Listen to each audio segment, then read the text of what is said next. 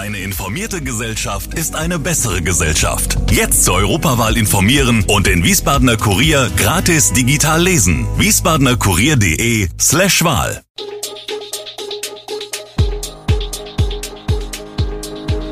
Gude, unser morgendliches News Update.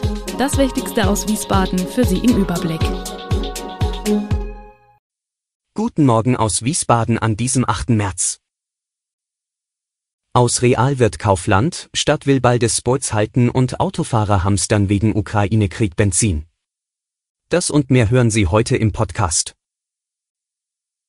Nun ist es offiziell, Kaufland übernimmt zum 16. Mai die Realfiliale in der Apple-Allee in Biebrich und im Zuge des Betriebsübergangs auch alle dortigen 140 Mitarbeiterinnen und Mitarbeiter. Letzter Realverkaufstag sei Samstag 14. Mai, teilt Markus Jablonski, Pressesprecher der Real GmbH, mit. Bereits bekannt ist auch, wie es mit dem Realmarkt an der Mainzer Straße weitergeht, der Markt wird wie berichtet abgerissen. Auf dem Gelände einschließlich der benachbarten Grundstücke will ein Projektentwickler ein neues Quartier mit einem großen Supermarkt errichten. Auch weitere Läden und Fachmärkte sind geplant. Außerdem sollen ein Hotel sowie Büro- und Wohneinheiten entstehen. Eine überraschende Wendung gibt es in Sachen Sports.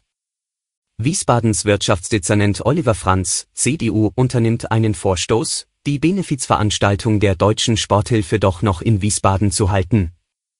Im vergangenen Jahr hatte die neue Rathausmehrheit aus Grünen, SPD, Linke und Volt beschlossen, ab 2023 keine Unterstützung mehr aus dem städtischen Haushalt für den Ball zu bezahlen.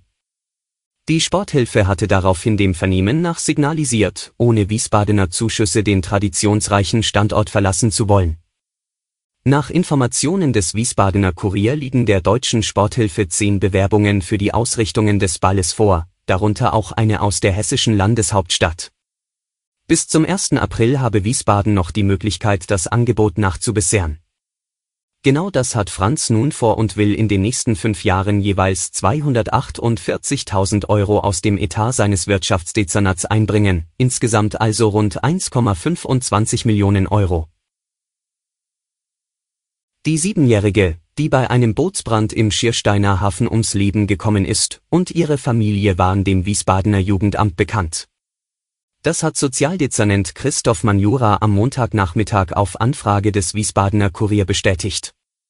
Wie berichtet hatten verschiedene Zeugen gesagt, dass der 39-jährige Vater, der den Brand auf dem teilweise selbstgebauten Boot überlebt hat, sich in der Vergangenheit immer wieder nicht ausreichend um seine Tochter gekümmert habe. Im konkreten Fall wird untersucht, ob ein fahrlässiges Verhalten des Mannes vorliegen könnte, sagte Oberstaatsanwalt Andreas Winkelmann auf Anfrage. Gemeinsam ein Zeichen für Frieden und gegen den Krieg in der Ukraine setzen wollen der Schlachthof und Palast Promotion und organisieren deshalb am Sonntag 13. März von 15 bis 18 Uhr eine Solidaritätskundgebung auf dem Dernschen Gelände. Auf einer Bühne mit LED-Wand wird es Rede- und Programmbeiträge von mehr als 30 Künstlern aus der Region geben, unter anderem von der Wiesbaden All-Star Band, Jürgen Rehberg von Mallet, Efi und Mr. Loy, dem Absinto Orchestra, einem Ensemble aus dem Staatsorchester, der ukrainischen Musikerin Olga Zaitseva und vielen mehr. Zudem seien auch Stimmen von Kulturschaffenden aus der Ukraine und von russischen Dissidenten vorgesehen. Die Stadt Wiesbaden werde durch Oberbürgermeister Gerd-Uwe Mende vertreten. Seit die USA und die EU laut über einen Importstopp für russisches Öl nachdenken, kennen die Preise für Benzin und Diesel kein Halten mehr. Nach Ansicht mancher Experten sind die 3 Euro pro Liter nicht mehr weit. Darüber hinaus kommt rund ein Drittel des hierzulande benötigten Diesel aus Russland. Angesichts der großen Unsicherheiten gehen die Menschen offenbar dazu über, Benzin und Diesel zu bunkern.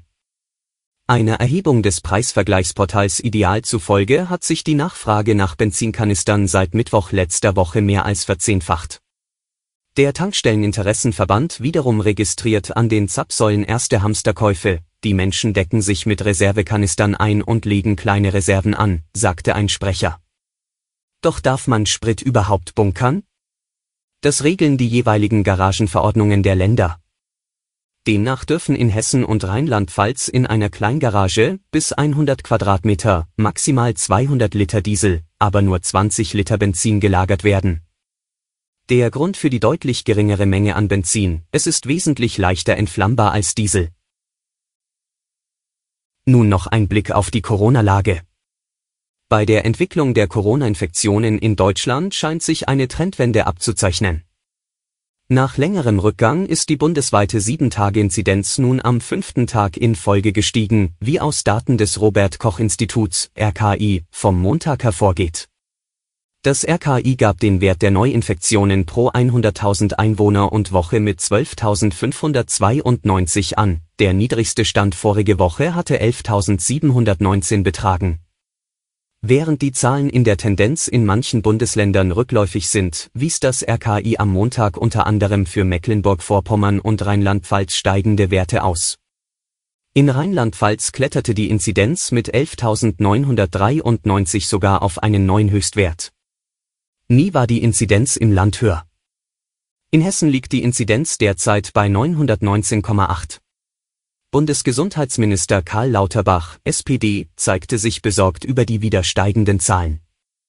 Es werde sich weiter bemerkbar machen, dass der Omikron-Subtyp BA2 noch ansteckender sei als die ursprüngliche Omikron-Variante, sagte Lauterbach. Alle Infos zu diesen Themen und noch viel mehr finden Sie stets aktuell auf wiesbadener-kurier.de. Gude Wiesbaden ist eine Produktion der VRM von Allgemeiner Zeitung, Wiesbadener Kurier, Echo Online und Mittelhessen.de. Redaktion und Produktion die NewsmanagerInnen der VRM. Ihr erreicht uns per Mail an audio.vrm.de.